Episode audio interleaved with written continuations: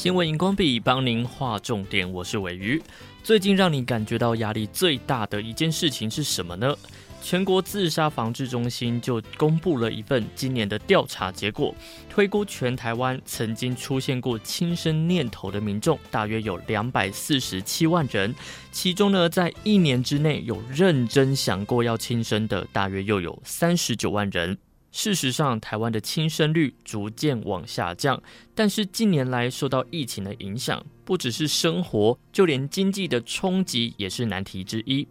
调查数据显示，有百分之四十的民众因为疫情而感觉到了有压力，而疫情期间的压力来源，第一名是工作与经济压力，占了百分之二十三点七，接续第二名是日常生活的压力，占了百分之二十三点四。其实从二零零六年开始，台湾的轻生率就逐年下降了。近年来，因为疫情带来额外的压力，那么轻生率是否会不降反升呢？数据显示，哦，二零二一年青少年和长者的轻生死亡率的确有增加的趋势，不过整体而言还是下降的，甚至呢比二零二零年还要少，降幅百分之一点九。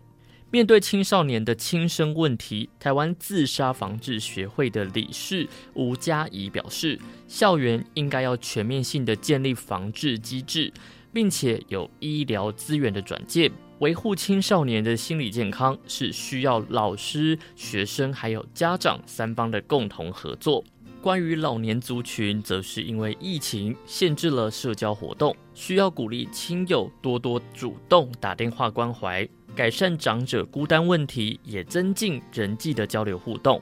台湾自杀防治学会理事长李明斌叮咛大家：虽然台湾已经进入与病毒共存的后疫情时代，但是疫情期间累积的长期压力更是需要多加注意的。随时观察自己还有亲友的心理健康状态，珍惜生命。轻生不可以解决任何问题，一定可以找到生命的新方向。如果发现无法排解的事情，或是需要协助，请拨打生命专线一九九五，或者是张老师服务专线一九八零。